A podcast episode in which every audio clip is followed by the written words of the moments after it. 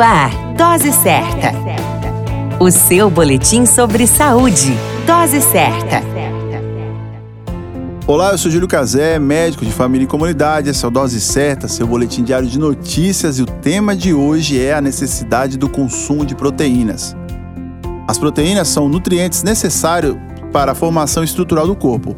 Elas estão presentes em todos os sistemas, é a matéria-prima fundamental para formar a pele, os músculos, os ossos, os cabelos, as unhas e outros órgãos. Além do mais, estão presentes também nas enzimas, hormônios e anticorpos. Como curiosidade, a mama produz no seu primeiro, em seu primeiro dia uma quantidade de leite materno rica em proteínas. Elas estão como imunoglobulinas, as primeiras defesas para os bebês. A falta de proteínas no corpo pode desencadear uma série de problemas como baixa imunidade, dificuldade de geração de metabolismo por déficits hormonais e enzimáticos, além de problemas estruturais, como fragilidade de tecidos, como a pele, inchaço pelo corpo por extravasamento de líquidos, de cavidades e ainda fragilidade de paredes. Uma espécie de vazamento ocorre dentro do corpo com ausência da proteína. As proteínas devem ser encontradas em alimentos de origens animais e vegetais.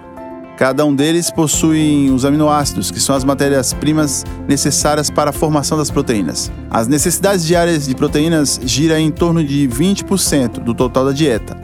Vale a máxima.